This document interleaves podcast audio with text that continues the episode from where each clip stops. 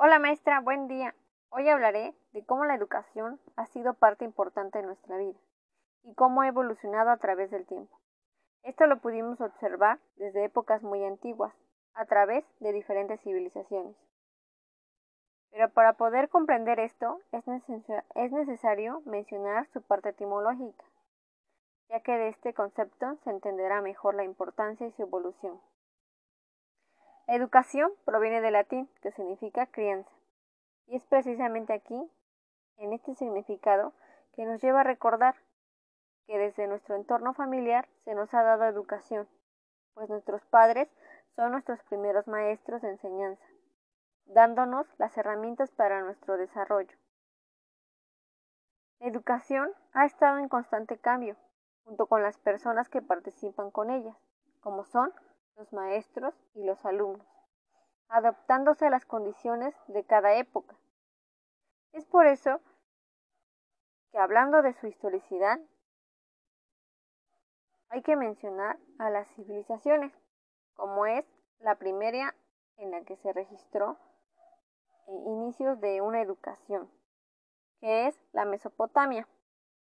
Es aquí donde se dan los primeros signos de escritura inclusive el medio para plasmar, siendo esta una tablilla de arcilla, donde ahí mantenían un control de sus cosechas, y les servía para su comercio, pues recaudaban impuestos, además de que se reconoció que en esta civilización aparece lo que es la primera biblioteca. Todos los conocimientos que se impartían se daban en templos, donde se enseñaban conocimientos como escritura, aritmética, geometría, astronomía, culto, adivinación, música y arte. Todo esto nos hace observar cómo ya se tenía una idea de la importancia del aprendizaje en sus distintas ramas.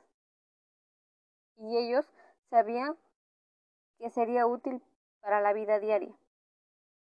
Esta cultura fue importante porque gracias a ellas otras civilizaciones dieron pie a un mejor desarrollo de educación, basándose en algunas ideas de esta.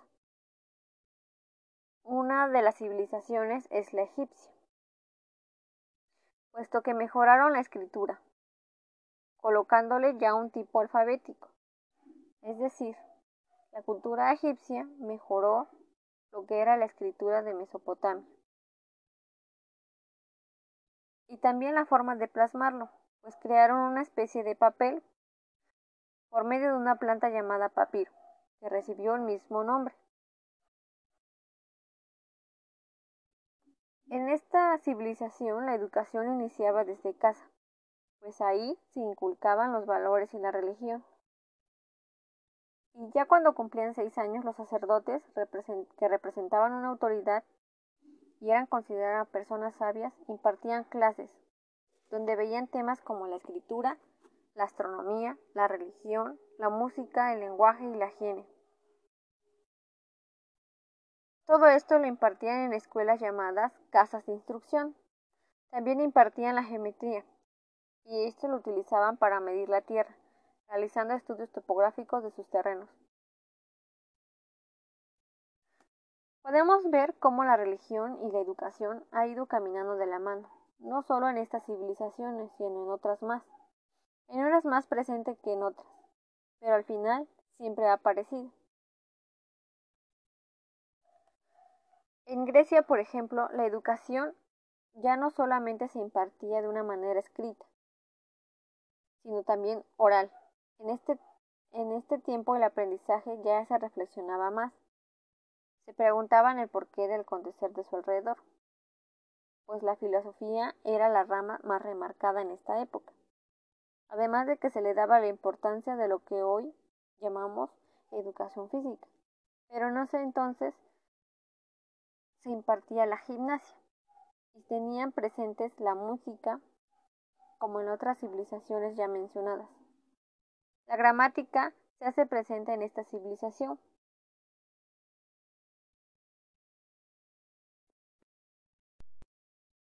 Aunque la historia de esta es muy larga, por los acontecimientos que tuvo, eh, ha destacado por grandes aportes que en la actualidad se siguen utilizando de diferentes temas, esto de grandes pensadores como Sócrates, Platón o Aristóteles. Además de tener grandes pensadores, también inventaron sistemas educativos que fueron trascendentales. Los griegos preparaban a los jóvenes, como ya lo había mencionado, tanto física como intelectualmente, porque para ellos eran importantes, pues iban a dirigir el Estado y la sociedad. Años más tarde, estas enseñanzas fueron mejorando y especializándose hasta, hasta desarrollar las artes, la enseñanza, la filosofía, la estética ideal y el entrenamiento gimnástico.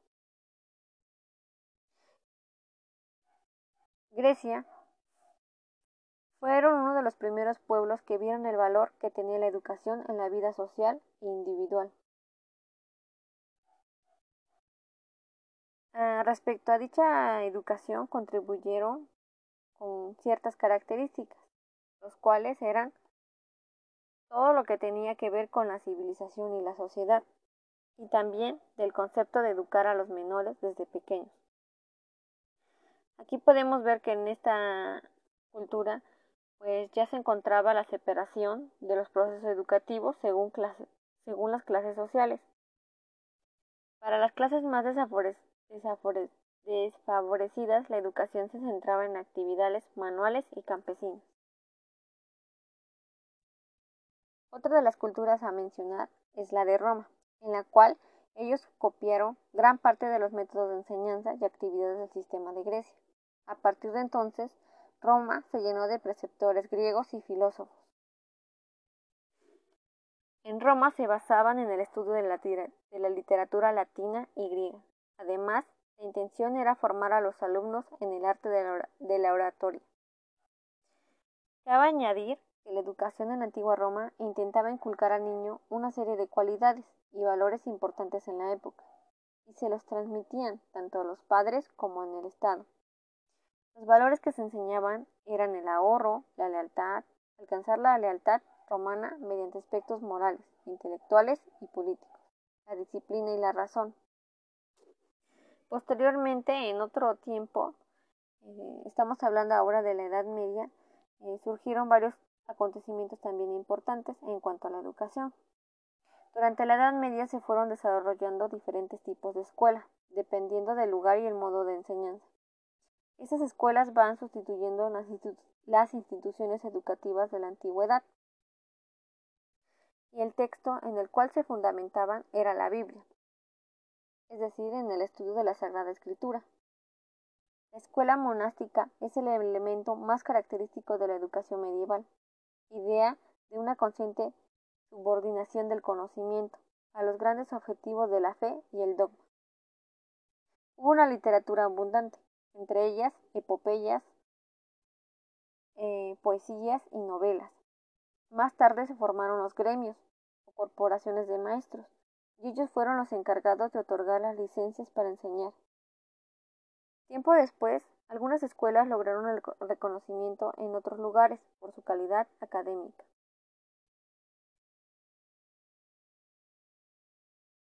Em, en este tiempo también aparecieron la universidad y con la aparición de la universidad hubo una renovación cultural, nuevas materias de estudio y nuevos métodos de enseñanza, como fue el dialéctico usado en el siglo XII.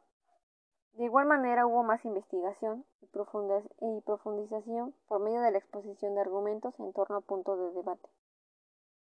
Durante este tiempo de la Edad Media surgió un tipo de movimiento cultural que fue el Renacimiento.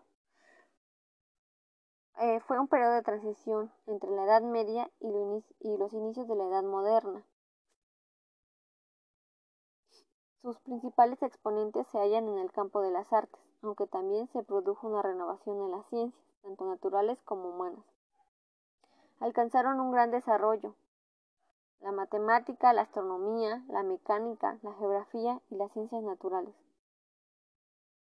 Este periodo es un periodo de grandes invenciones y descubrimientos en diferentes campos, como la invención de la imprenta, el descubrimiento de América, el establecimiento de la vía marítima hacia la India eh, y los principales representantes del Renacimiento fueron los humanistas. Ellos rendían culto al hombre, Los humanistas respetaban a los niños y se oponían a las enseñanzas escolásticas. En este tiempo, eh, el renacimiento precisamente era una nueva forma de ver al, mundo y ya no solamente se basaban también en lo que les decían los sacerdotes respecto a la religión, sino que trataban ya de centrarse más a iluminarse y a preguntarse el porqué de las cosas. Muchos pedagogos humanistas influyeron. Eh, uno de ellos es Tomás Moro y ha tenido una gran importancia en el desarrollo del pensamiento pedagógico, ya que proclamó el principio de la enseñanza en general y exigía igual educación para los hombres y para las mujeres. Posteriormente surge lo que es la reforma y la contrarreforma. Este fue un movimiento religioso que comienza en el siglo XVI y es llamada así por la forma protestante de Martín Lutero. Esto con la finalidad de denunciar las corrupciones que se dan en la Iglesia. El, protestantismo elaboró nuevos esquemas mentales que supondrían nuevas visiones de la educación. En este tiempo lo que podemos rescatar es que la educación se hizo universal y se generalizó y popularizó, se hizo obligatoria y secularizada además de nacional. Em, en, también una nota importante de este tiempo fue que el Estado adquirió una responsabilidad y ya no solamente era lo que era de la Iglesia. Es decir, eh, el Estado se comprometía a la educación de los jóvenes con la obligatoriedad de la enseñanza. Se suple la educación que debería dar los padres y que con frecuencia olvidaban. Así, Lutero declaraba al Estado como tutor de la juventud. Exhortó a las autoridades a intervenir en educación, creando en todos los pueblos una escuela pública, sostenida con fondos públicos, gratuita y obligatoria. Por lo tanto, planteó una educación popular, democrática, obligatoria y gratuita. Todos tenían el mismo acceso. Para Lutero la evidencia en la familia y en la escuela eran primordiales siendo necesarias para el sostenimiento del orden social y familiar. Otro de los acontecimientos que para mí fue importante para la educación fue la Revolución Francesa. Este fue un pensamiento ilustrado, que pasó de la teoría a la práctica. Ya no se trataba de cuestionar y de criticar las estructuras del antiguo régimen, sino de actuar para transformarlas. Eh, en esta podemos rescatar que en cuanto a la educación, ellos eh, crearon una declaración de los derechos del hombre, conocidos en la actualidad como los derechos humanos, y en esta se incluían los derechos naturales e inalienables de todas las personas, sin, importar su condición social ni económica.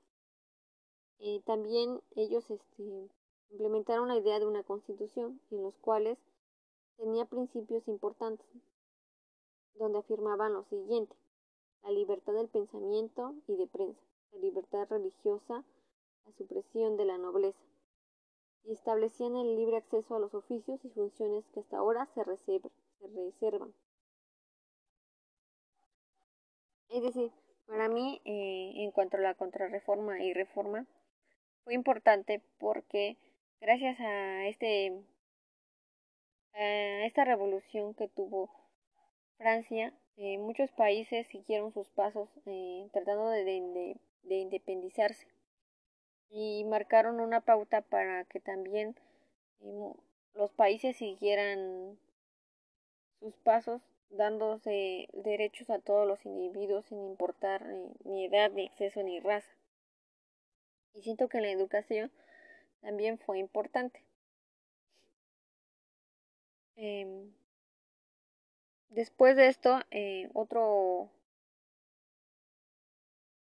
otro movimiento que para mí fue importante fue la revolución industrial. Esto em, tuvo lugar en Europa a finales del siglo XVIII y principios del XIX, y este se extendió por todo el mundo. Lo que puedo rescatar en, esta revolución en cuanto a la educación es de que se organizó en grados es decir, eh, estaba en etapas separadas de acuerdo a la edad. como es ahora en la actualidad. El sistema educativo asumió los valores típicos. Todos estos aportes de estos acontecimientos en diferentes épocas son los que pude rescatar y los que para mí fueron importantes, pues cada uno de ellos eh, hizo que en la actualidad fuera o estuviera estructurada como es ahora. Y como hemos visto, la educación ha cambiado a lo largo de diferentes etapas. Todo esto a base de las necesidades de las épocas. Considero que seguirá cambiando, porque el ser humano siempre está en constante cambio y a la par también tiene que evolucionar todo lo que lo rodea. Hoy la educación en este siglo XXI ha cambiado. El alumno ya no solo se queda con, con las enseñanzas que el profesor da, sino que se ha vuelto más dinámico. Es autodidacta, también por la cantidad de herramientas tecnológicas que están presentes ahora, lo que nos ayuda a comunicarnos, a informarnos de manera más rápida y sencilla.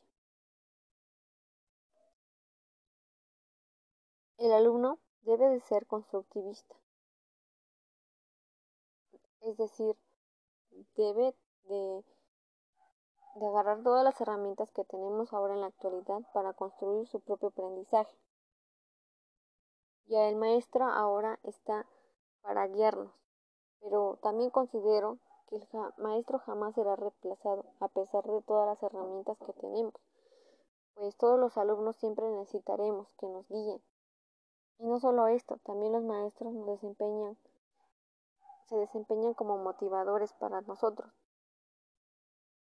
Otra cosa de lo que considero que es importante mencionar es que tanto los maestros como la familia siempre van a ser importantes, sin importar la época en la que uno se encuentre. Siempre serán fundamentales para que nos desarrollemos de una buena, de una buena manera. La educación siempre irá en constante cambio para mejorar el desarrollo humano y con ello los maestros siempre se irán preparando también para que puedan dar una correcta enseñanza a los alumnos. Todos estos eh, acontecimientos mm, en la actualidad podemos rescatar cosas que tenemos aún, como por ejemplo, seguimos teniendo una escritura y también los medios para plasmarlo, como son el papel o inclusive hoy, en esta actualidad, también podemos plasmarlo de manera que podemos utilizar un dispositivo electrónico. La filosofía sigue presente en cada uno de nosotros. También la oratoria, pues es el medio por el cual nos comunicamos. Tanto los maestros como los alumnos nos seguimos comunicando por medio de este. Eh, también siguen presentes las universidades. Eh, seguimos guiados por algunos conceptos de Tomás Moro. El Estado sigue encargado de la educación. Tenemos derechos y también una constitución que nos rige y nos protege. La educación sigue enseñándose también en etapas de acuerdo a la edad que cada uno posee. Aunque todos estos tiempos fueron distintos, eh, también sus circunstancias, las maneras de pensar también fueron diferentes. Inclusive también hubo materias diferentes que se impartieron. A mi manera de pensar eh, y en mi punto de vista, todos tuvieron un objetivo en común, que fue la de enseñar al ser humano, con la finalidad de desarrollarlo lo mejor posible, para que fuera apto para la vida y fuera bueno ante la sociedad. Todo esto que ya mencioné, siento que ha, sido importante en nuestra actualidad y gracias a todo ello, la, la actualidad de la educación es por eso. Gracias.